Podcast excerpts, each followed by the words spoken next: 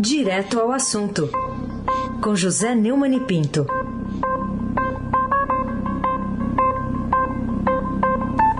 Oi, Neumani, bom dia. Bom dia! Boa semana, Aysen Abac, Carolina Ercolim. Bom dia. Subcomandante Ronaldinho Mendes. Lá. Olha, olha, olha aí o. Olha aí o, o, o transatlântico. Não deram folga pro pedalinho. Laís Gotardo, Moacir Biasi, Clã Bonfim, Emanuel Alice Isadora. Bom dia, melhor ouvinte. O ouvinte da Rádio Eldorado, 107,3 FM, Raíssa Abac. O craque. Vamos lá, vamos começar falando do caso Prevent Sênior. Hoje tem uma ampla reportagem no Estadão mostrando que esse caso expõe o controle precário sobre o, os planos de saúde. Eu queria saber o que tem de surpreendente nessa notícia, revelando a desproteção dos clientes de seguro privado no Brasil. É, esse cliente, entidade de defesa do consumidor, estudiosos do mercado de saúde, torcem pelo mesmo desfecho do caso Senior. Espero que a empresa seja punida, depois da investigação, comprovadas as irregularidades denunciadas, Ontem mesmo o público do Fantástico viu na Globo é, três médicos, né, um casal e mais um médico, é, que foram. É, que denunciaram, um dos é, três dos treze que denunciaram a Prevent Senior na Comissão Parlamentar de Inquérito da Covid no Senado, e é, os depoimentos deles são absolutamente é, chocantes. Mais chocantes ainda, porque o escândalo ressalta a falta de transparência do mercado de saúde a vulnerabilidade dos pacientes diante das condutas médicas e o controle social quase inexistente dos pacientes diante das condutas médicas. Né? É, o, o, perguntam né, por que, que a, a, Agência Nacional de Saúde Suplementar, a ANS, demorou tanto a agir. Até está é, é, tá registrado que foi, foi, elogiou, né, que premiou a Prevent pelo bom desempenho. Né? essa, desde o início da pandemia, a distribuição de drogas sem comprovação de eficácia, o chamado kit Covid, era de conhecimento público, nós todos nos lembramos. Acho até que eu vi o Heisen comentando aí um dia desse. A, a, a, o alerta que foi dado pelo ministro da Saúde da época, né, o Luiz Henrique Mandetta. O desempenho das agências fiscalizadoras, a exceção talvez da Anvisa, tem sido bem aquém da ideia original que justificou a privatização de várias empresas públicas que antes prestavam esse serviço. Né? A ANS chegou a premiar né? a Prevent por seu bom desempenho, agora emerge no noticiário outro escândalo semelhar. É Rap Vida, é? Rap Vida? Como é que é? Rap Vida. Rap Vida. É, que está na manchete do, do Globo de hoje, no, é, no, no perfil do Globo na, na internet. Carolina Ercolim, tintim por tintim. Bom, hoje a gente está ainda repercutindo essas notícias eh, que agora são chamadas, né, no conjunto delas de Pandora Papers. O ministro da Economia Paulo Guedes mantém até hoje uma empresa offshore no paraíso fiscal das Ilhas Virgens Britânicas, no Caribe, com patrimônio de mais de 9 milhões de dólares. Essa informação consta nesse imenso banco de dados, né, montado por um consórcio de veículos de comunicação de diversos países e expõe casos semelhantes de empresários brasileiros e autoridades de diversos países. Queria te ouvir sobre essas notícias que vêm à tona agora, Neumann. Lembra um pouco Wikileaks, aquelas coisas todas, né? Na verdade, os registros financeiros privados expostos num vazamento de 11 milhões e 900 mil, quase 12, bilhões de documentos de 14 escritórios de advocacia indicam o alcance do uso do sistema de offshore, né? longe do mar, por líderes mundiais e celebridades para esconder milhões de dólares de autoridades fiscais, credores investigadores criminais. É, os dados foram é, divulgados ontem pelo Consórcio Internacional de Jornalistas Investigativos. O ministro da Economia, Paulo Guedes, e o presidente do Banco Central, Roberto Campos Neto, mantém empresas em paraísos fiscais, situação em que pode haver conflito de interesse, segundo especialistas, e levanta questionamentos entre os parlamentares. Né? Ela foi revelada domingo, é, ontem, né, por veículos como a revista Piauí e o jornal El País, que participam do projeto do Consórcio Internacional eh, de Jornalistas Investigativos. Os, os, documentos fazem parte da. Aqui está, como disse aí a Carolina, a Pandora, né, a Caixa de Pandora, Pandora Papers, investigação sobre paraísos fiscais. Né. O pessoal da oposição diz que vai acionar o Ministério Público Federal para investigar as revelações. Vamos ver o que, é que o Augusto Aras vai fazer. Se vai proteger o Paulo Guedes da mesma forma como protege o, o Jair Bolsonaro. Né? E não adianta o ministro da Economia e o presidente do Banco Central se fingirem de mortos, como estão fazendo Paulo Guedes e Roberto Campos Neto. Eles precisam dar explicações detalhadas sobre o vazamento, pois o brasileiro pobre está pagando muito caro com a pandemia e a crise econômica dela decorrente, e é preciso que as nossas autoridades honrem os cargos da maior responsabilidade que eles desempenham. Aí sem abaque, o craque. Bom, Neumann, outro assunto também do noticiário que o Estadão traz hoje é, bom, o, o agro né, é um setor muito amplo, mas tem parte dele, como diz a reportagem, identificada com o bolsonarismo. Só que o agro também busca uma terceira via nessas eleições daqui a um ano. Como é que é isso, Neumann? É, em matéria de agro é um risco da opinião depois de ter ouvido o nosso querido Zé Luiz Tejão, né? O homem é craque, né? no agro, consciente, conscientíssimo. Mas a verdade é que há um ano das eleições, o agronegócio já está começando a mostrar divisões internas e a procurar alternativas ao presidente Jair Bolsonaro entre os candidatos de centro, a chamada terceira via. Né?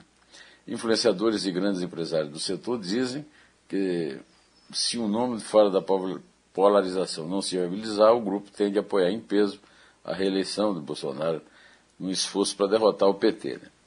É, entre os agricultores, vejo uma tendência pró-Bolsonaro. Agora, nas instituições, está todo mundo olhando o horizonte, ninguém tem posição tomada. Foi o que disse ao repórter o ex-ministro Roberto Rodrigues, coordenador do Centro de Agronegócio da Escola de Economia de São Paulo, da Fundação Getúlio Vargas. Né?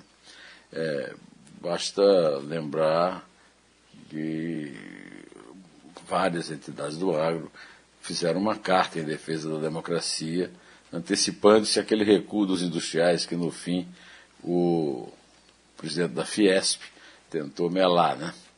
É, de qualquer maneira, ainda está muito difícil pensar no êxito, é, realisticamente está muito difícil pensar no êxito da terceira via, como demonstrou mais um fiasco das manifestações multipartidárias de domingo, e, sobretudo, o lamentável, o indesculpável incidente da agressão ao presidenciável Ciro Gomes por, um, por grupos ligados ao, ao PT, que estavam ali realmente à esquerda, é, melando tudo para, é, é, para facilitar né, a polarização do lado esquerdo. Né? Uma demonstração de que a esquerda brasileira não aprende e continua sendo uma vergonha, como diria o meu amigo Boris Casoy. Carolina Ercolim, tintim por tintim. Vamos falar também sobre os governadores que vão à COP e querem uma lei verde, também chamada de Estadão de hoje. Será que essa alternativa ao negacionismo da União poderá mudar o panorama da adesão do Brasil à onda mundial do carbono zero? É, talvez seja muito otimista pensar isso. De qualquer maneira, o Marcelo Godoy está é, com uma matéria hoje no Estadão mostrando que, é, que existe aí mesmo uma coalizão dos governadores pelo clima, reunindo 25, são 27, né? 25, quase totalidade, chefes de executivos estaduais. Pela primeira vez, pelo menos uma dezena deles se articula para ir à Conferência das Nações Unidas sobre Mudanças Climáticas de 2001 aquilo que se chama de COP26, em Glasgow, na Escócia. A estimativa é do coordenador da coalizão, o governador do Espírito Santo, Renato Casagrande. É, segundo Godoy, esta será a primeira vez que os governadores vão compor uma comitiva do tipo. Entre os que pretendem comparecer à conferência estão o, o João Dória, de São Paulo, o Eduardo Leite, é, do Rio Grande do Sul, e o Paulo Câmara, de Pernambuco. Os dois primeiros, são do PSDB, são presidenciáveis também. Em agosto, os governadores participaram de um encontro com o presidente da COP26, o Alok Sharma. Em julho, se encontraram com o enviado especial dos Estados Unidos para o clima, famoso John Kerry. Tem um obstáculo aí, né? Os, o governo do Reino Unido está exigindo dos integrantes vacinados das delegações brasileiras, né? É, a famosa é, quarentena de cinco dias. Quem não tomou vacina deve cumprir dez dias. Ibanez Rocha está tratando com Itamaraty sobre a quarentena, garantiu Renato Casagrande. A providência dos governadores é muito bem-vinda. E de seu sucesso depende o cumprimento da previsão do historiador Jorge Caldeira e de suas é, cúmplices, né, parceiras, Júlia Marisa Secula e Luana Chabib, no livro é, que eu até tratei numa Neumann entrevista aqui no blog do Neumann. Brasil, o paraíso restaurável, né? A de que o mundo parte para o carbono zero e quem ficar de fora vai ficar fora da economia. Carbono zero não é uma moda, segundo os autores do livro, mas uma necessidade. Também tivemos aqui no, blog do Neumann uma entrevista muito boa abordando isso com o, filósofo e economista Eduardo Janete da Fonseca. Somente os negacionistas não percebem o óbvio que o Lula, em muitas línguas, pelo planeta, como diria nosso Nelson, não o almirante Nelson Volter, mas o grande Nelson Rodrigues. O almirante Nelson Volter está de férias, mas o Ronaldinho, o subcomandante Ronaldinho Mendes, está é, aí tomando conta do nosso som, Abac, o craque.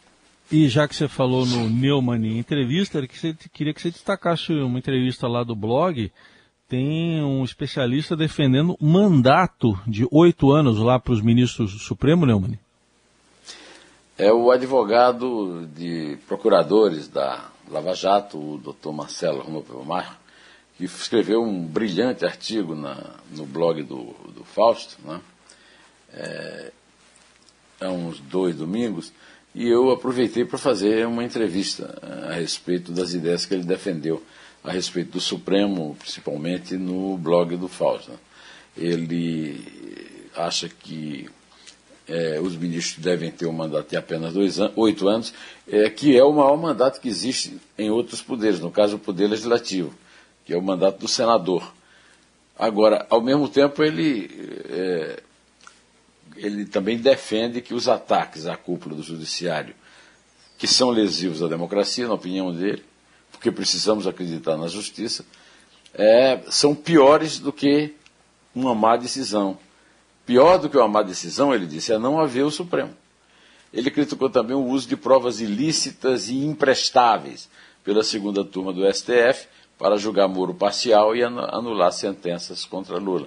Recomendo a, a, a oitiva, né? É, você está acostumado com essa palavra, né, vai? Oitiva Tô. da entrevista. Carolina Ercolim, tintim por tintim. Tributar livre a ideia de Jerico, segundo o editor. Vídeo, vídeo que também está na série Dois Dedos de Prosa, que está circulando no blog do Neumann. Que revelações o diretor da editora Alme, Almedina, o Rodrigo Mendes, traz aos nossos leitores sobre o panorama pós-pandemia para a economia e a cultura no Brasil? Durante a pandemia, as livrarias vendem menos. Algumas tiveram, inclusive, uma crise muito grave, fecharam. Grandes redes né, que estavam prosperando e crescendo muito rapidamente, a Livraria Cultura, a Livraria Saraiva e outras. É, é, mais, mais livros estão sendo escritos e editados, é, revelou o, o diretor da editora Almedina. A editora Almedina é uma, é uma editora que foi criada com. É, era uma livraria é, em Coimbra, a famosa sede dos estudos jurídicos dos brasileiros na época da colônia, lá em Coimbra, em Portugal. E, e hoje é uma filial brasileira. Ele, o Rodrigo Mendes, um carioca que mora em São Paulo, no meu, na minha série Dois Dedos de Prosa, no blog do Neumann, contou que vendas por internet de e-books e até audiobooks ocupam em Portugal e no Brasil esse espaço que os impressos estão perdendo. Agora, não podia deixar de ser, né, numa conversa informal, como sempre é o Dois Dedos de Prosa, é, que eu colhesse dele a opinião sobre a anunciada tributação de 12% de livros na tal da reforma tributária. Né? Ele disse que essa tributação aumentará o custo do, do livro e as pessoas lerão menos. Já lê muito pouco. No Brasil se lê muito pouco. Basta ter uma ideia que o Brasil tem três vezes a população, 30 vezes a população de Portugal e, e as tiragens da Almedina em Portugal e no Brasil são bem semelhantes. Né? Essa é uma péssima notícia, tanto para a economia como também para a cultura, para a leitura. O Heisen e a Carolina, que são leitores contumazes, agora vão providenciar não a leitura, mas a contagem da minha despedida. Só, só antes aproveitar, já que você falou em Jerico, é, no caso aqui é o Jerico que eu vou falar, é o animal, não é o estúpido. É, hoje é dia de São Francisco de Assis, né? Então, todos os jericos e outros bichos têm que ser homenageados. Eu até chamei a atenção na, na, no Dois Dedos de Prosa, hum. que o jumento é nosso irmão. Eu, eu, fui criado, eu nasci numa fazenda no sertão da Paraíba, fui criado lidando com a teimosia e com os serviços do jumento. E li naquela época um livro do padre Antônio Vieira, que não é aquele padre Antônio Vieira, é um padre Antônio Vieira, nosso hum. contemporâneo no século XX, um cearense, chamado O Jumento Nosso Irmão. Então, hum. é, o, eu usei inclusive a palavra jerico, porque a expressão é a ideia de jerico, né? É. E também para poupar o, o, o, jumento, porque o jumento não tem nada a ver com isso. Né? Esses jumentos bípedes, né? É, é que, é, é que é, destroem a reputação dos jumentos quadrúpedes. Isso. É três. É dois. É um. Em pé.